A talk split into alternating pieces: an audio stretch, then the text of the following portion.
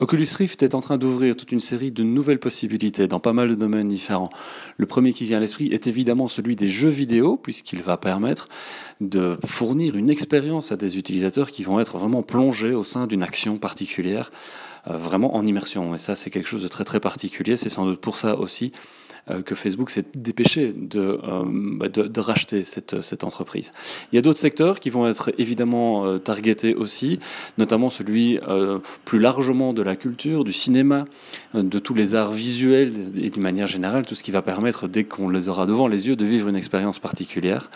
On peut même aller plus loin en pensant que le domaine de la santé va lui aussi bénéficier d'une série d'applications liées à Oculus Rift. On est vraiment sur un prototype de réalité augmentée. Les Google Glass amené déjà quelque part aussi cette, dimension-là, mais Oculus Rift poursuit et va encore plus loin.